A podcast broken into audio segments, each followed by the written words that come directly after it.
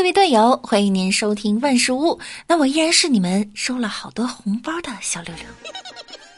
今天呀是大年初三了，时间过得可真快呀。大年初一呀，很多人呢都会祈福。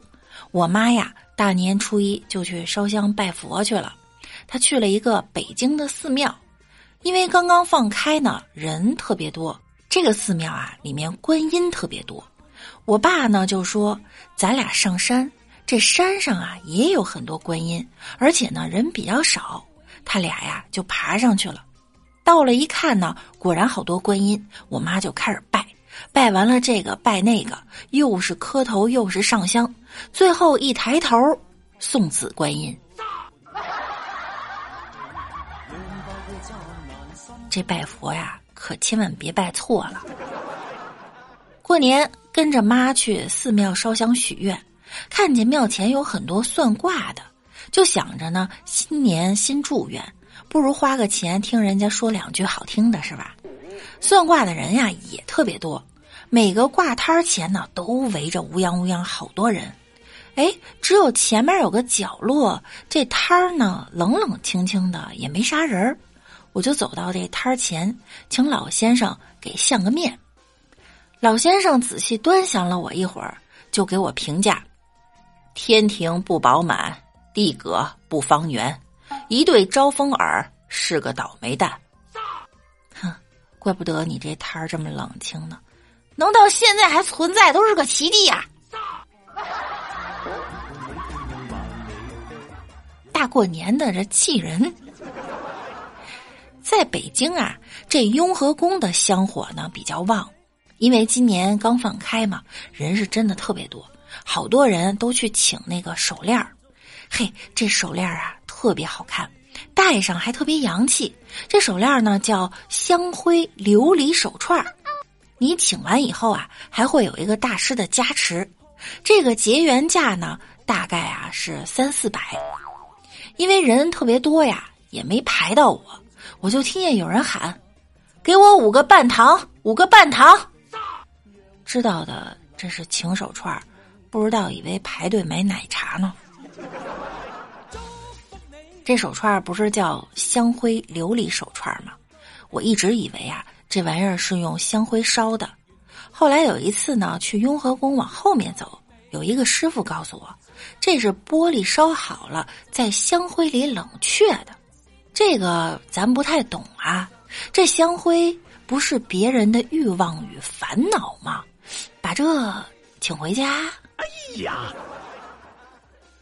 有朋友说了，商品到了寺庙就要说请，琉璃要不是在寺庙啊，在义乌请不了这么贵的。不管了哈，既然去了呢，咱也请一条手串，又好看，还能转转运啥的哈。过年打麻将啊，我总是输钱，这请完了，是不是能转转运，赢点钱呀？结果呢？第二天我就约了这麻将局，试试这东西管不管用，看看能不能赢点钱。结果四圈下来，裤衩子都快输没了，我就很苦恼啊！我就跟我朋友说：“你看，我请了这个手串，它怎么也不转运呢？怎么也不挣钱呢？”我朋友说了：“人家雍和宫都是求官运的，求打麻将赢钱管用才怪呢。”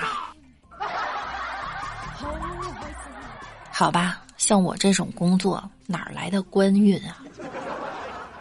新娘官的运差不多。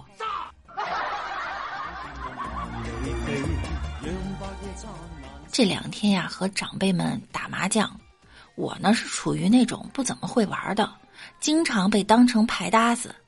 咱也不知道这骰子耍到多少要从哪儿抓牌，什么七六十三两把抓杆啊。反正坐那儿啊，稀里糊涂的就抓了牌，然后这牌还没码完呢，别人就出了。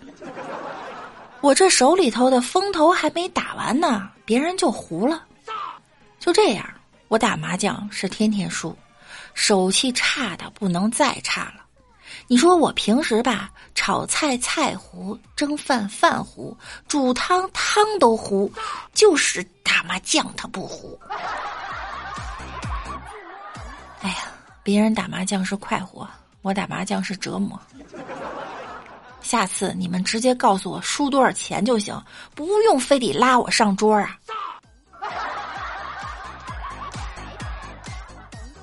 小时候，我妈从来不说压岁钱帮我存着，她经常直接叫我打麻将，一个小时就名正言顺的进她兜了。长大了，终于想明白了。